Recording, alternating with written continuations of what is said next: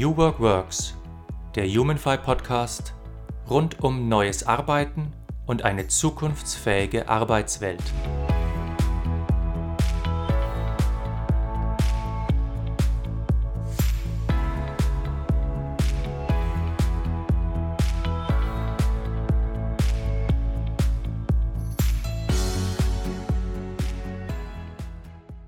Hallo und herzlich willkommen zu einer neuen Folge von New Work Works, dem Humanfy Podcast.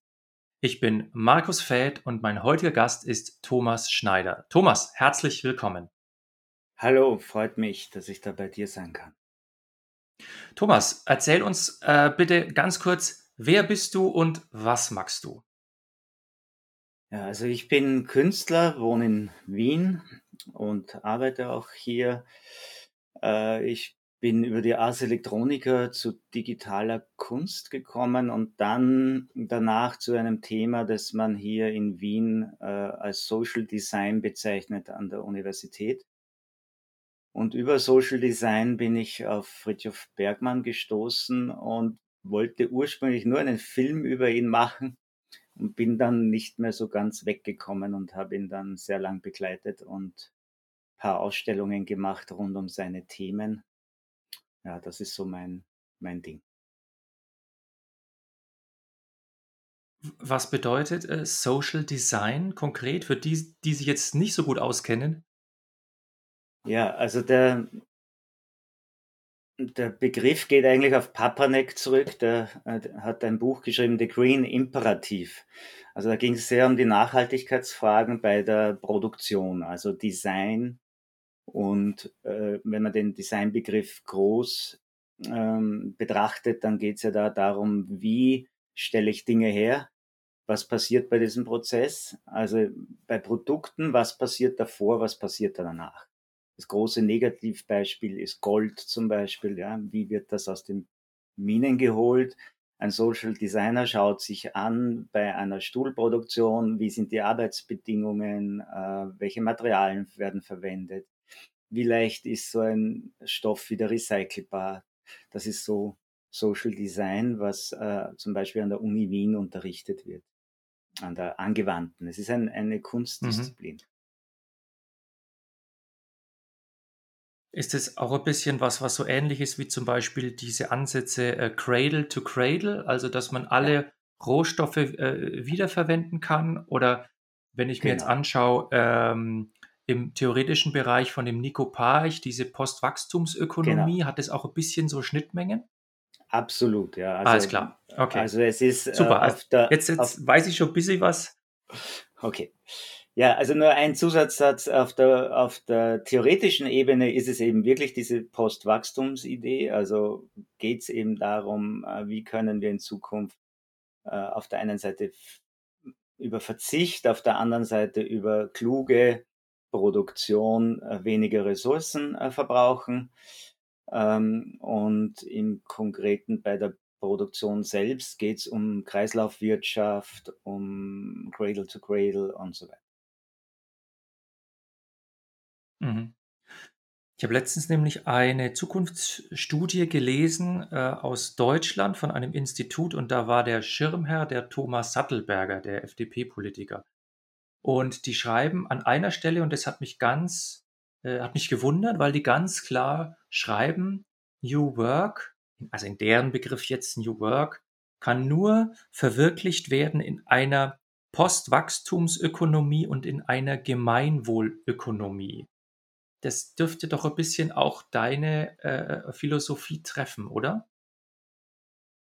Ja, wie gesagt, beides sind sehr, sehr wichtige äh, Bereiche, die ich sehr willkommen heiße, dass darüber diskutiert wird und dass diese Themen einfach darüber nachdenken, wie man Wirtschaft generell anders untersuchen könnte. Dass jetzt New Work nur in dieser Umgebung stattfinden könnte, würde ich jetzt mal so nicht sagen. Also ich, ich bin in diesem Diskurs, der sagt, äh, braucht es diese Radikalität, wie sie Fritjof ja immer eingefordert hat, ähm, für diese Änderung zu einer richtigen New Work oder genügt es eben, dass viele, viele kleine Ansätze das probieren und zu gelingenden Geschäftsmodellen, gelingenden Sozialmodellen, gelingenden Commons-Modellen kommen. Eher auf der pragmatischen Seite, wir machen jetzt mal eben keine Revolution, sondern wir versuchen, die Dinge, die Bergmann will und richtig angedacht hat, ähm, pragmatisch auf die Straße zu bringen, soweit das möglich ist. Gemeinwohlökonomie mit der mhm. Gemeinwohlbilanz ist sicher ein hilfreiches Mittel. Ich würde aber jetzt sagen, es gibt auch woanders New Work zum Beispiel in Unternehmen, wo versucht wird, New Work Organisationen einzupflegen. Aber ja, man muss aufpassen, es wird mhm. auch zum Teil falsch verstanden, dass es eben um ein sehr radikales Konzept geht und dass es nicht nur um Oberflächenpolitur geht. Hm. Von, vom praktischen Standpunkt aus gesehen, ich habe auf der NANK-Seite, also Neue Arbeit, Neue Kultur, die ihr habt, ähm, gesehen, dass du in Wien äh, das NANK Collaboratory magst oder, oder, oder ins Leben gerufen hast oder der Begründer bist, wie auch immer. Äh, macht mich neugierig. Was, was, was ist dieses äh, Collaboratory? Ja, also NANK steht eben für Neue Arbeit, Neue Kultur. Und das Collaboratory äh, steht eben dafür, dass ich bemerkt habe, dass, dass Friedrich Bergmann ja ein, ein wahnsinnig überzeugender Redner war, der sehr, sehr, sehr viele Menschen durch direktes Treffen in einem Vortrag ja, zu sehr großen Anhängern gemacht hat. Das aber danach es sehr schwer war, immer mhm. wieder äh, anzuschließen. Und das ist im Grunde genommen bis heute noch ein Problem, aber wir haben es halt versucht zu verbessern und vor allem so für den deutschen Sprachraum war ich dann schon lange Jahre fast alleinige Anlaufstelle und habe halt wirklich versucht, die verschiedenen Akteure immer wieder zusammenzubringen, habe versucht, also zum Beispiel waren die mal alle bei der Ars Electronica.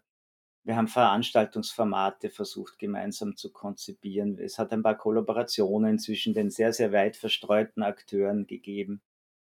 Und wir haben auch versucht, ähm, auf dieser ersten Webseite, die ich lange betrieben habe, ähm, möglichst alle Termine, die da irgendwie im Zusammenhang mit Friedrich Bergmann waren, wirklich zu dokumentieren und zu archivieren und damit die ganz, ganz vielen verschiedenen Player sichtbar zu machen, die sich da auf ihn berufen.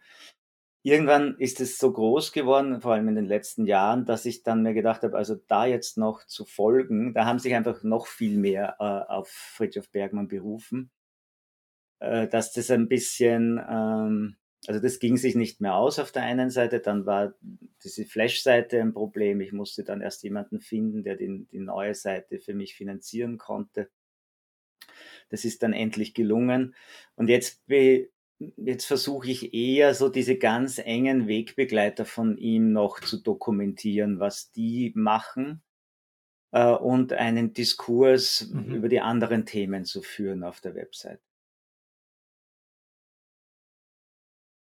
Also das ist, das ist sozusagen eine, eine äh, Dokumentations- und eine Transparenzfunktion, dieses Collaboratory, damit man sagt, wo, wo kommt es her? Wer sind die relevanten Player? Was, was wollte uns Bergmann mitgeben? Genau, also es war immer, immer klar, dass es da hunderte Projekte im Laufe seiner Arbeitsweisen und seiner, seiner, seines Wirkens gab, äh, dass es aber wenig Dokumentation gab. Also einer, der auch sehr, sehr gut dokumentiert hat in früheren Jahren, war der Franz Narada und der Jörg Beger. Die haben das Dorfwiki äh, mit einem eigenen New Work, New Culture äh, Teil äh, betrieben. Und das war schon sehr genau, aber auch da gab es halt dann mal wieder Lücken, wenn, wenn die Ressourcen gefehlt haben, das aufzu, ähm, aufzuarbeiten. Aber was, was schon so der Hauptgrund für Non-Collaboratory war, dass es um Projekte ging, die wir ein, ein paar Leute, die gemeinsam wirklich Projekte machen. Und so war es war zwar dann mehr auf Wien fokussiert, weil wir hier die Einreichungen für Förderungen und so weiter gemacht haben oder eben bei Festivals mitgemacht haben, wie Ars Electronica oder hier Vienna Biennale, wo wir einen Schuh gemacht haben mit 3D-Druck und mit Leder und mit Arbeit nach Bergmann und solche Dinge. Also wir haben da durchaus sehr konkrete Sachen versucht umzusetzen. Ziel war es, die Leute etwas mehr zusammenzubringen, die sehr, sehr, sehr vereinzelt, immerhin auf vier Kontinenten. Also wir sprechen da auch über Afrika, auch über USA. Und das ist einfach nicht so einfach. Ja? Also im deutschen Sprachraum funktioniert das ja ganz gut, die Leute immer wieder zusammenzubringen, aber ähm, mit Afrika und ähm, Asien, Indien war da so ein kleiner Schwerpunkt. Und USA ist es nicht so einfach. Mhm. Würdet ihr sagen oder würdest du sagen, ihr seid dann sowas, ja, wie die Gralshüter von dem, was Bergmann gemacht und gewollt hat? Naja, also manchmal führen wir uns ein bisschen so auf.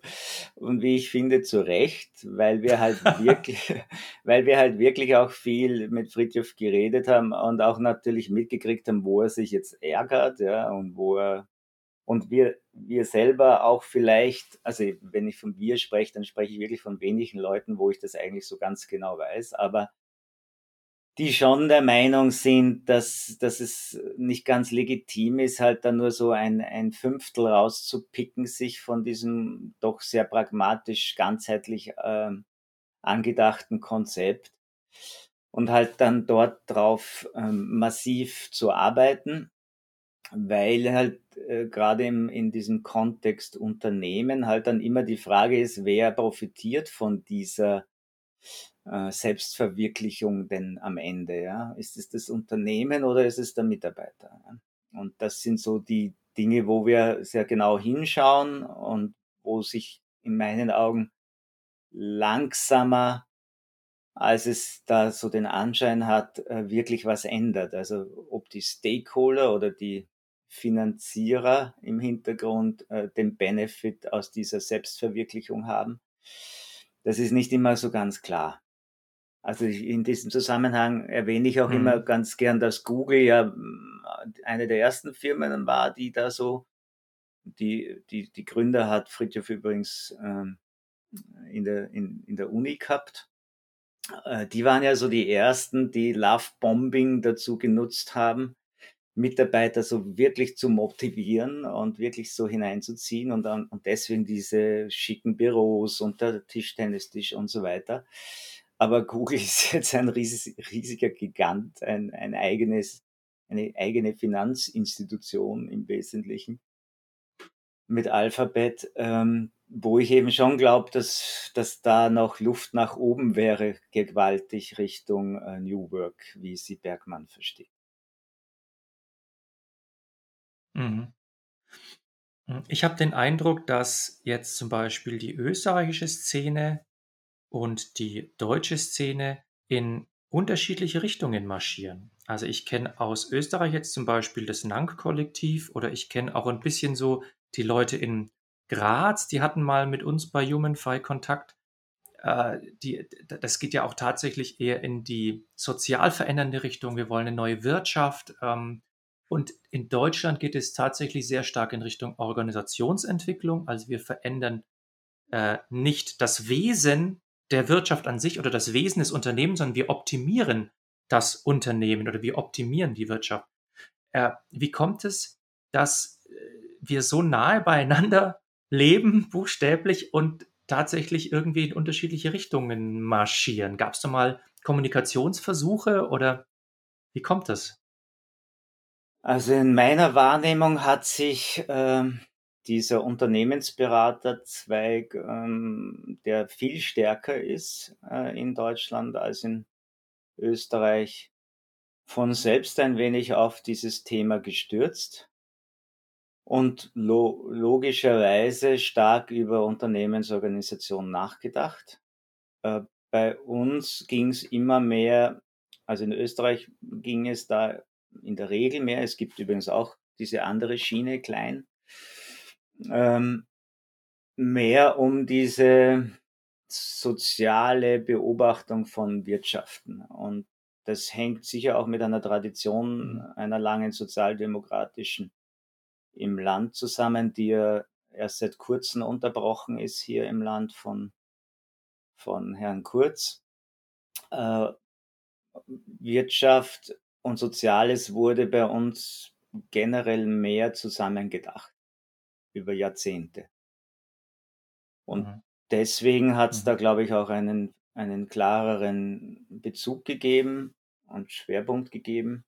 Aber wie gesagt, es gibt auch das andere bei uns, das auch stärker, wesentlich stärker geworden ist, gerade in Wien, also auch von dieser Unternehmensberaterseite. Und ähm, ich würde auch sagen, dass das eine das andere ja gar nicht unbedingt ausschließen muss. Übrigens auch Friedrich Bergmann hat immer wieder gerne über Unternehmen versucht, seine Themen zu lancieren. Äh, ich bin auch Pragmatiker in dem Sinn, dass ich glaube, dass es Unternehmen braucht, die ihre Kultur verändern, allerdings dann wirklich. Also da muss dann schon irgendwie ein Kulturwandel stattfinden, über kurz oder lang, äh, damit diese Modelle gut auf die Straße kommen. Also so sehr ich diese theoretische Auseinandersetzung schätze und für wichtig halte und die Bewusstseinsmachung für wichtig halte, so sehr finde ich auch, dass es ganz konkrete Geschäftsmodelle braucht, in denen New Work stattfinden kann. Hm. Wir haben ja hier ähm, bei, bei HumanFi mal versucht, 2019 eine, ein, das Ganze in eine neue Form zu gießen mit dieser New Work Charta, äh, die du vielleicht kennst. Ja. Aber was nicht so bekannt ist, äh, ich, ich kam ja, äh, als ich das geschrieben habe, aus dem Einzelcoaching. Das heißt, diese fünf Faktoren, die Veränderungsfaktoren waren für mich Veränderungsfaktoren von einzelnen Menschen. Also die Freiheit zu nutzen, in die Verantwortung zu gehen, sinnvolle Arbeit oder Tätigkeiten zu finden und so weiter. Und wir wollten ja damals versuchen, uns zu fragen, was sind denn diese Faktoren auf äh, menschlicher Ebene, auf Organisationsebene und auf gesellschaftlicher Ebene. Jetzt bist du jemand, der schon 20 Jahre äh, dabei ist, der das Gedankengut kennt, der den Friedhof Bergmann gekannt hat.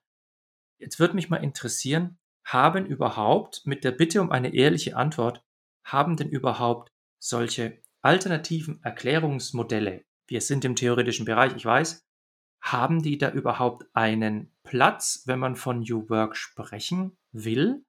Oder ist es etwas, wo du sagst, na, da habt ihr jetzt euch leider konzeptionell völlig geirrt.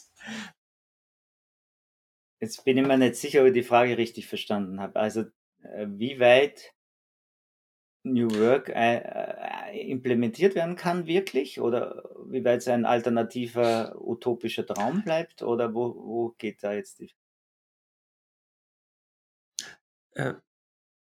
Mir geht es um, um Folgendes. Wenn der Friedhof äh, Bergmann sagt, jetzt äh, passt auf, es geht eigentlich um ein Drittel Lohnarbeit, es geht um ein Drittel Arbeit, die du wirklich, wirklich willst, dann gibt es äh, ein Drittel ähm, äh, äh, äh, Hightech Self-Providing und das ist, das ist jetzt ein, ein New Work-Modell in, in einer neuen Wirtschaft. So.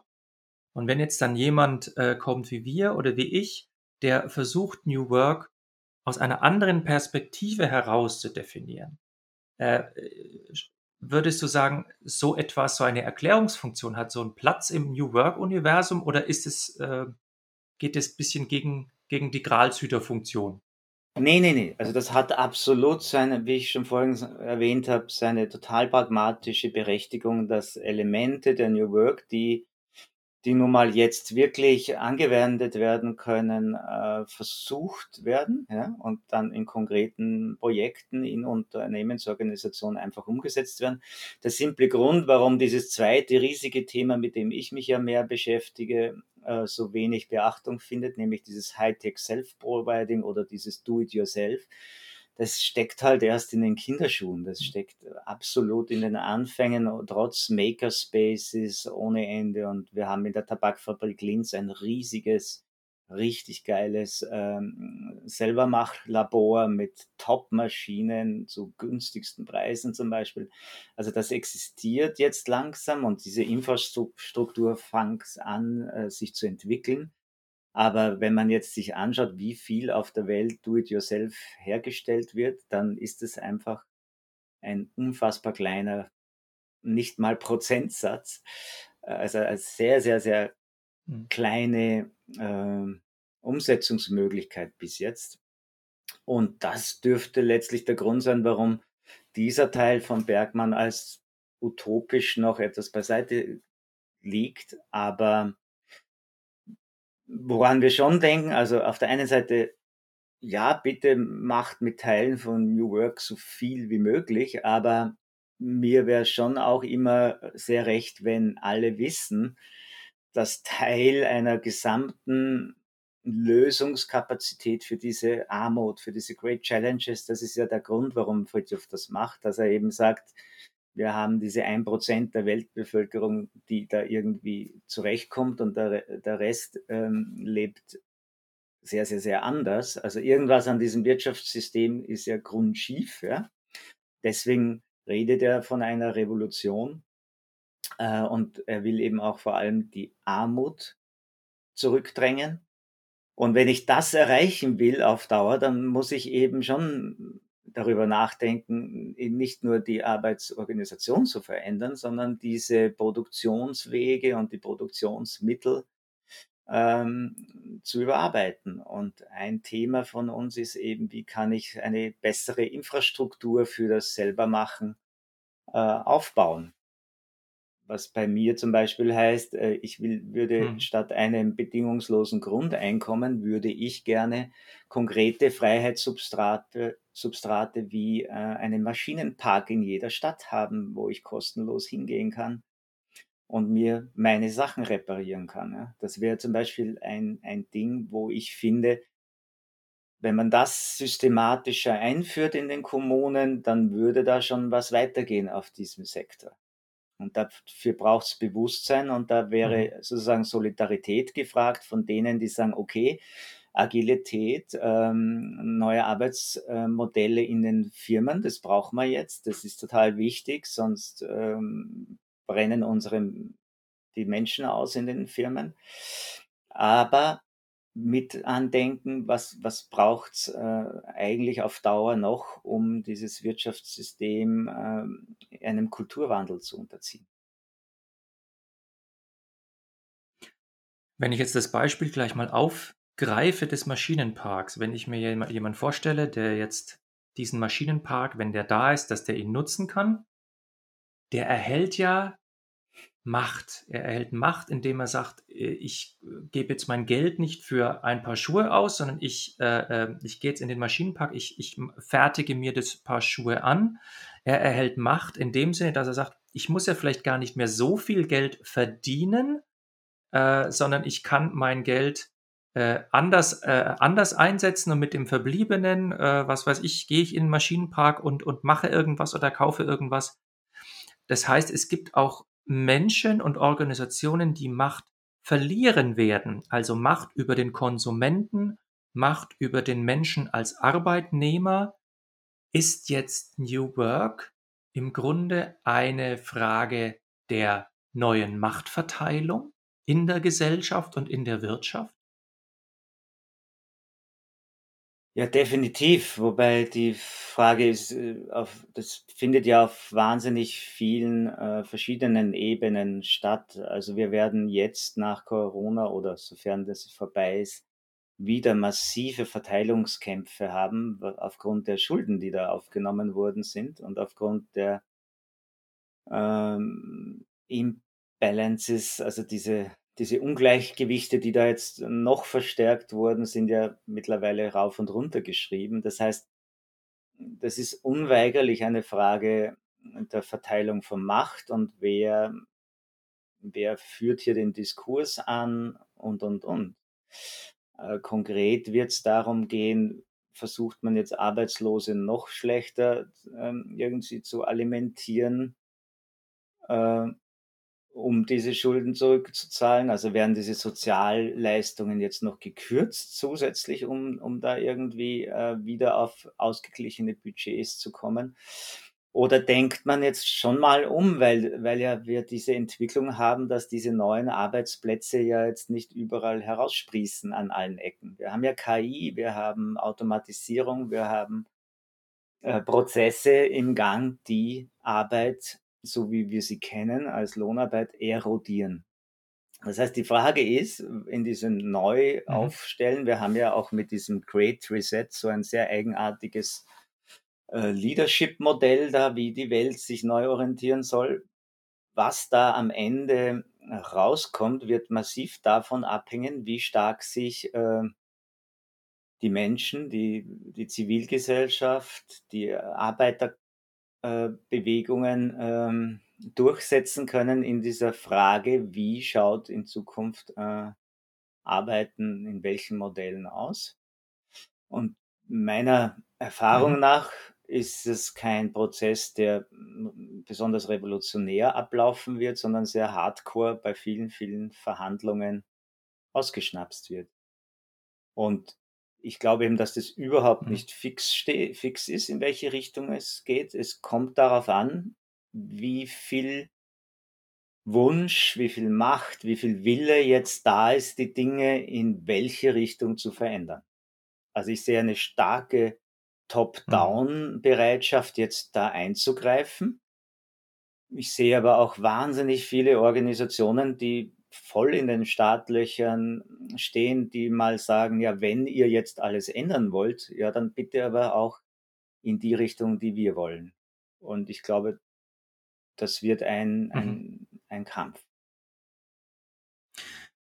Brauchen wir ein aktiveres äh, politisches Agenda-Setting?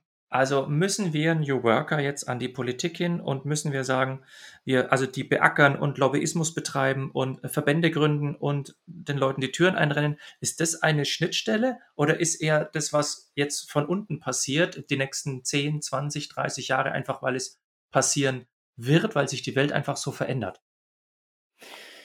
Ja, also nachdem man das nicht ähm, wirklich prognostizieren kann, äh, haben wir uns sehr pragmatisch darauf bezogen, auf drei Ebenen würde ich das jetzt einmal nennen, vorzugehen, nämlich bottom-up total dabei zu sein, äh, Transition Towns, diese hundert, also wir sind ja, haben ja auch ein paar Vertreter in der Gemeinwohlökonomie. Also unbedingt in diesen bottom-up ähm, Strukturen aktiv sein und sie fördern und kollaborieren und gemeinsame Projekte machen aber eben schon auch, äh, wie das zum Beispiel bei der Tabakfabrik in Linz war. Das war ein denkmalgeschütztes Gebäude, wo zu der Zeit, wo wir dort vorstellig wurden, nicht klar war, ob da nicht wieder nur irgendwelche Kaufhäuser oder Supermärkte hineinkommen. Und nach einer Intervention bei den Politikern, im Konkreten habe ich damals eine 3D-gedruckte Fabrik. Also da gab es so ein, das war ein Nachbau eines Kraftwerks in der Tabakfabrik.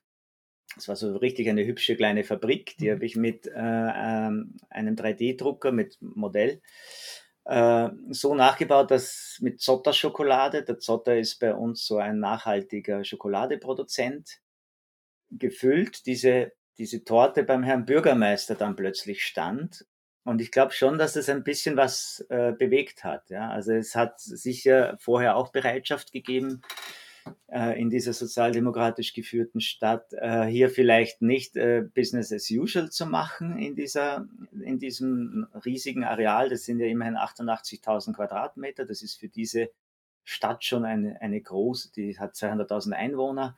Das ist schon ein großes Areal.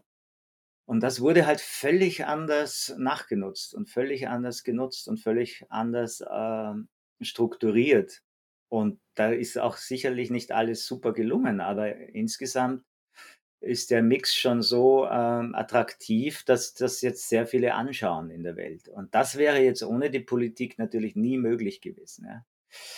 Genauso glaube ich, dass es eben mhm. Unternehmen braucht, um bestimmte nachhaltige Innovationen äh, dann wirklich auch ähm, umzusetzen. Also ich bin kein Freund von diesem einen Weg. Es könnte aber schon sein, dass es politisch sich so zuspitzt, dafür gibt es ja jetzt auch Hinweise, dass es dann irgendwann ja wirklich nur mehr darum geht, sich zu einer einzigen großen äh, Kraft zu verbinden und einfach immer zu fordern und zu fordern. Ja, aber so grundsätzlich gefällt mir dein mhm. Ansatz, äh, rennt ihnen die Bude ein, extrem gut. Also das ist sicher äh, eine ganz wich wichtige Geschichte. Mhm. Ich möchte mal einen kleinen Schwenk machen. Ähm, du äh, warst ja oder bist ja äh, einer derjenigen, die Friedhof Bergmann äh, lange begleitet haben. Ähm, der Friedhof Bergmann ist ja jetzt kürzlich äh, verstorben und ähm, ich war in einer Sendung ähm, von der Nicole Thurn, die hieß In Memoriam und da hattest du ein, ein sehr persönliches und bewegendes Statement dann verlesen lassen. Du warst ja, kon konntest ja selber anscheinend nicht teilnehmen. Ähm, ich, ich würde mal gerne wissen, äh, was hat dich denn an Friedhof Bergmann ähm, beeindruckt? Was, was, was, was bewegt dich an ihm? Also, weil äh, ich höre also manchmal aus unterschiedlichen Ecken, ja, man begegnet ihm und, und er macht eine Vorlesung oder er spricht mit einem und dann ist man dabei, sage ich jetzt einmal. Also, wie, wie, wie hast du ihn erlebt? Was hat ihn ausgezeichnet? Ja, es, es zeichnen ihn natürlich viele Dinge aus. Ähm, und im Vortrag ist es seine Eloquenz, seine Begeisterungsfähigkeit, seine, eigene, seine eigenen Sprachbilder, die mir sofort aufgefallen sind. Aber zunächst war es schon hauptsächlich die Plausibilität seines Konzeptes. Also ich habe ja vorher schon über Arbeit gearbeitet und fand einfach unter den vielen Ansätzen, die diskutiert wurden, seinen schon auch irgendwie, ja, bis zum gewissen Grad revolutionär, aber auch sehr ansprechend. Aber was sozusagen dann so meine wirkliche große persönliche Verstrickung brachte, ist schon, dass ich gespürt habe, dann in, den, in der Zeit, wo wir zusammen äh, reden konnten über die Dinge und über die Welt.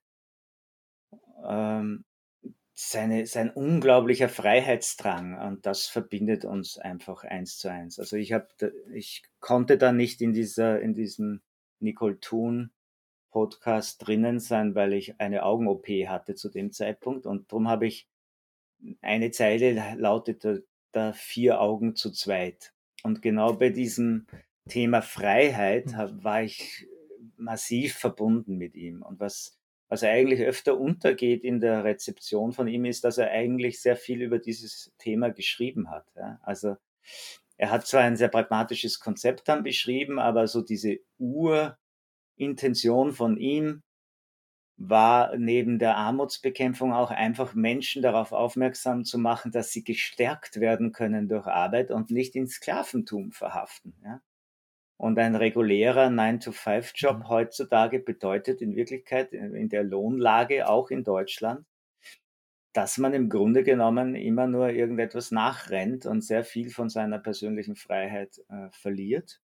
Und das hat mich massiv mit ihm verbunden und da waren wir uns sehr, sehr einig und, und dass er so dafür kämpft und so, so viel darüber auch nachgedacht hat und Dinge entwickelt hat, das, das ist halt ein, begründet meinen tiefsten Respekt ihm gegenüber und auch eine gewisse Liebe. Hm.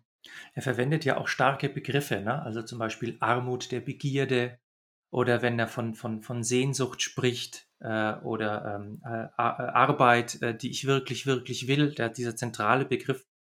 Ähm, also wenn ich persönlich diese, diese Begriffe verwende im, im Business-Kontext, zum Beispiel wenn ich einen Vortrag halte, da merke ich ja auch die Irritation, weil man das nicht gewohnt ist, von Sehnsucht zu sprechen oder von, von Leidenschaft. Das ist, wie du sagst, das ist ein 9-to-5-Job, ja, und den macht man halt und man kriegt Kohle dafür.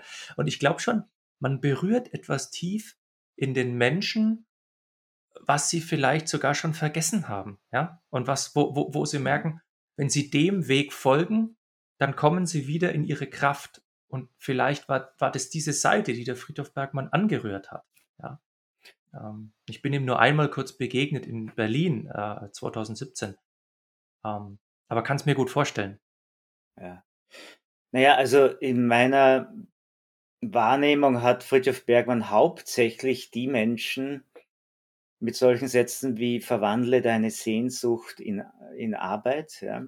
So hat er Menschen wahnsinnig abgeholt, die, die eine tiefe Unzufriedenheit mit ihrer Situation äh, erlebt haben und die einfach auf der Suche waren nach einer Möglichkeit, Dinge äh, jetzt jenseits eines Jobcrafting, wo ich nur ein bisschen an der Oberfläche was verändere, sondern wo ich substanziell ähm, mein Leben neu ausrichten kann. Er hat ja übrigens auch immer wieder darauf hingewiesen, dass dieses ähm, einfach die Arbeit ganz ernsthaft zu hinterfragen, die man macht und ähm, mit diesem hegelianischen Begriff sehr ernsthaft umzugehen, nämlich ähm, der Mangel an Begierde, hier wirklich nachzuschauen, was, was wäre denn drinnen. Und er hat es aber eben nicht nur für die Arbeit angedacht, sondern auch solche Dinge gesagt, wie dass es äh, auch bei der Partnerin mal nachzufragen wäre und so weiter. Also er hat es durchaus auf andere Themen auch bezogen und das meinte ich auch wirklich so mit dieser mit diesem unbändigen Willen von ihm ähm, über Freiheit auf allen Ebenen nachzudenken. Ja. Und mhm. in dieser in diese, wenn ich, ich habe ihn eben dann auf Kongresse oder Vorträge auch hin und wieder begleitet oder auch erlebt, wenn er nur so Menschen im Zug kennengelernt hat und mit denen getratscht hat. Wo die Menschen halt am meisten anspringen, ist dieses Calling-Thema, ja.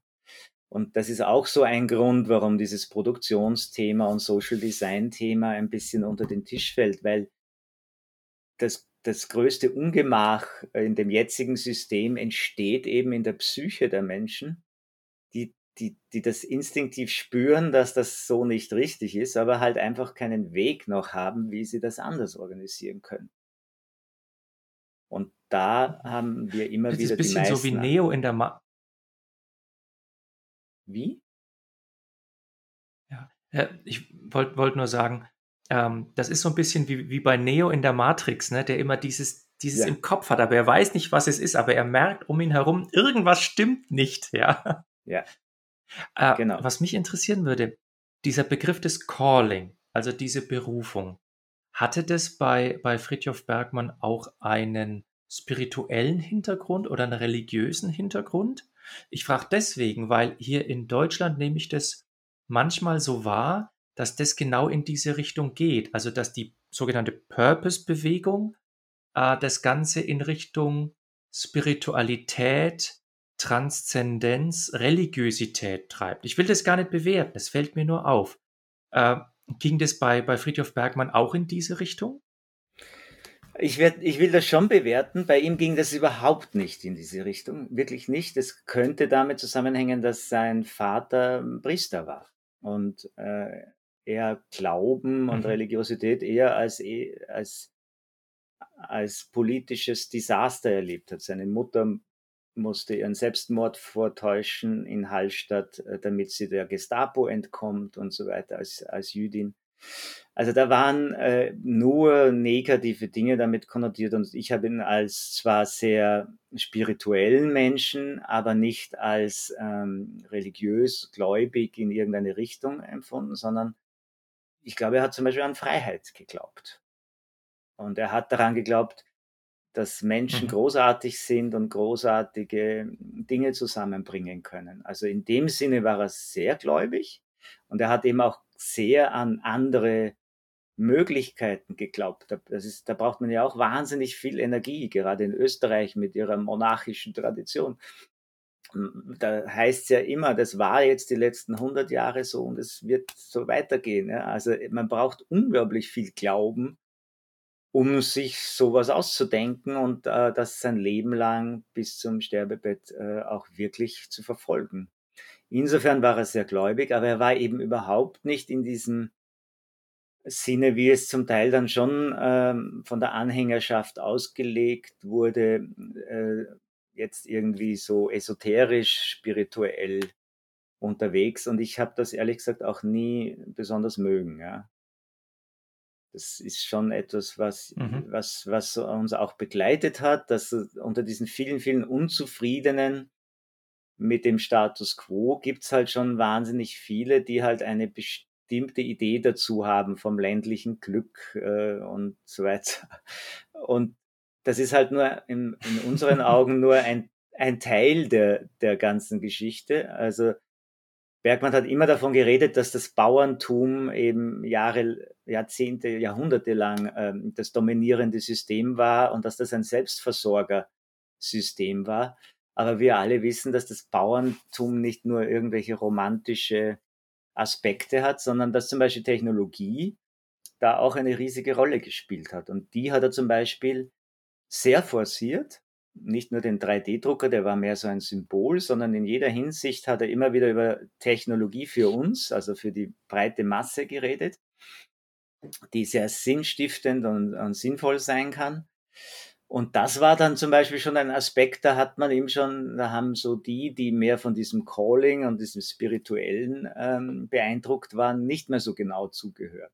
Das ist zum Beispiel der Punkt, wo ich dann mit mhm. einem Collaboratory äh, versucht habe einzuspringen und zu sagen, no, no, nein, nein, also das geht schon auch darum, Dinge neu ähm, anzudenken. Und äh, da beschäftige ich mich jetzt sehr so an dieser Kippe, wo wir die, die absoluten Problemstellungen mit der Digitalisierung ähm, jetzt wahrnehmen, da beschäftige ich mich eben wirklich sehr damit, wie können wir die Digitalisierung für uns nützen. Ja? Also so in diesem Sinne vom Web 3.0 von Tim Bernard-Lee, dem Erfinder vom Internet. Wie können wir es dezentraler machen? Wie können wir diese, diese total verändernden Technologien so nutzen, dass sie den einzelnen Menschen stärken und auch ähm, Arbeitsorganisation so umbauen, dass wir ähm, davon profitieren. Ja. Wie geht's denn jetzt weiter mit dem Nank-Kollektiv? Also jetzt, wo Friedhof Bergmann ähm, nicht mehr da ist, wo der zentrale Denker fehlt, äh, was habt ihr vor? Wie geht's weiter? Naja, also ein, eine Idee ist einfach eine gewisse Plattform am Leben zu halten, wo möglichst viele beitragen. Das ist jetzt mal diese Webseite. Es gibt ja auch eine relativ lebendige äh, Facebook-Gruppe, die ganz gut funktioniert, die eben auch breiter ähm, aufgestellt ist und mehr Meinungen hier einfängt und abbildet. Äh, aber äh, im, im Konkreten werden wir versuchen, das eine oder andere Projekt gemeinsam zu machen. Und es wird sich, also ich sage jetzt einmal, ich habe die Hoffnung, dass sich da jetzt nicht so wahnsinnig viel ändert, weil seine Ideen, glaube ich, sind in denen, die wirklich nahe mit ihm zusammengearbeitet haben, so tief äh, verankert, dass die einfach weitermachen werden mit allen Kräften wie bisher. Und das ist jetzt eh nicht wahnsinnig viel. Also man, man muss schon sehen, dass dafür wenig Platz ist, wenig Förderungen wirklich ausbezahlt werden aus, auf diese Aspekte. Da, wie ich schon vorhin erwähnte, dieses Do-it-yourself, trotz Maker-Fairs und so weiter, ist es in den Kinderschuhen. Es wird viel Kraft nötig sein und viel Veränderung und wir wissen nicht genau, wie das alles ablaufen wird, jetzt die nächsten zehn Jahre. Aber wir werden da einfach dranbleiben mit Projekten, mit Anträgen, mit, mit äh, dem einen oder anderen Geschäftsmodell, das sich selbst trägt. Äh, ja, Firmengründungen. Ich bin da jetzt dabei mhm. bei so einer Künstler-Community, die sich dezentral aufstellt mit äh, Non-Fungible Token. Dinge dieser Art, wo man nicht genau weiß, wie wird sich das entwickeln, aber die die Ansätze sind da, die Wünsche, das zu probieren, sind ungebrochen. Und ich glaube, insofern wird sich nicht viel ändern, weil Fritjof schwer in unserem Schädel ist. Hm. äh, wird, sich, wird sich das NANG-Kollektiv jetzt ähm, international hm, professionalisieren? Wird man da etwas koordinieren oder sagt man, jedes NANG-Zentrum auf der Welt ist eigentlich eine, eine regionale Kraftquelle und da braucht es eigentlich nichts Internationales oben drüber. Ja, also ich, ich habe das schon oft ähm, erlebt, diese Versuche einer Professionalisierung. Ich sehe, und das, da waren wir uns übrigens auch einig, der Friedhof und ich, dass das mehr so ein emanzipatorischer Prozess ist und dass viele, viele Projekte ja nie den Namen Bergmann erwähnen, aber eigentlich so etwas umsetzen, was er andenkt in der Zivilgesellschaft. Ich glaube auch, dass diese Masse an Projekten, die da draußen existiert, die im Grunde genommen in seinem Sinne Dinge verändert, äh, gewaltig ist und dass das nur kein Gesicht hat. Also man sieht das zu wenig. Man sieht die, die Big Tech-Firmen, da die asiatischen und die, die äh, amerikanischen, aber man sieht nicht diese vielen, vielen, vielen Player, die in ganz kleinen, sehr effektiven Projekten äh, Tolles weiterbringen. Und in diesem Sinne glaube ich eher, dass äh, eine Emanzipation dieses Konzepts auf Dauer sich, sich durchsetzen wird. Und Xing hat sich ja umbenannt zum Beispiel. Das wird auch wichtig sein, dass die ihre Sache da ernsthaft weiter betreiben. Aber es ist halt wahrscheinlich, wenn ich das jetzt mit dem gesamten Bergmann-Konzept vergleiche, nur ein Aspekt. Und die Frage ist, wird New Work SE von Xing dann auch diese anderen Aspekte dann professionalisieren und weiter aufnehmen.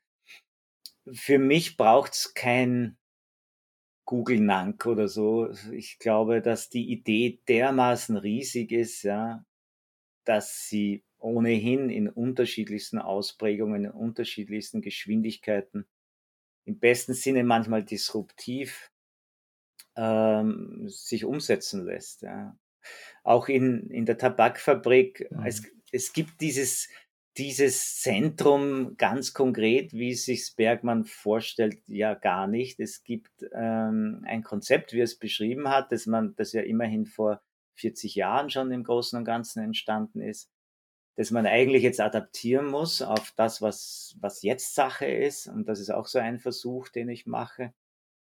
Ähm, aber es gibt eben erstens viele NANG-Zentren, die es schon mal gab oder Projekte, die in diesem Sinn, in dieser Sinne gewirkt haben. Und es gibt jetzt in Deutschland wieder ein, ein Education-Projekt, also ein, ein Bildungsprojekt, ein großes. Es gibt in Berlin eine Truppe, die sich jetzt wirklich ein New Work Zentrum nennt und das sehr theoretisch auch untermauert. Ähm, also ich glaube, dass es diese Internationalisierung im Grunde genommen gibt, dass es schwer ist, diese einzelnen Player wirklich an einen Tisch zu bringen und dass es gut ist, dass die alle so ihre lokalen Kräfte einsetzen, um Dinge weiterzubringen. Und wo man sich helfen kann, da hilft man sich im besten Sinne und wo, wo man sich auch alleine lassen muss, da werden die Dinge sich äh, ohne eine große Klammer oder ohne eine, eine große Überorganisation äh, entwickeln. Mhm. Einheit in Vielfalt gefällt mir sehr gut. Thomas, ähm, vielen, vielen Dank für dieses Gespräch. Es hat mich total gefreut.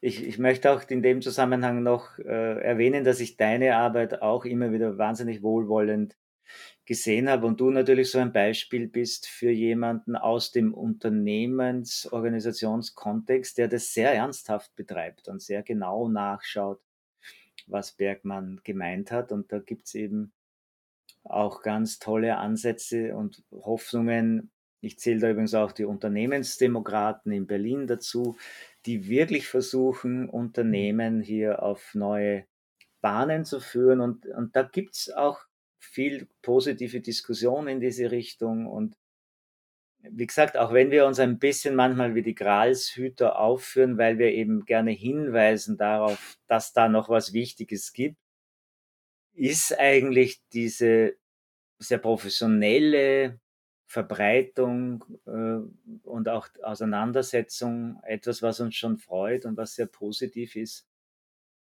Und wo ich auch das Gefühl habe, dass es sich in sich einen, einen Diskurs gibt. Wie machen wir es richtig? Ja?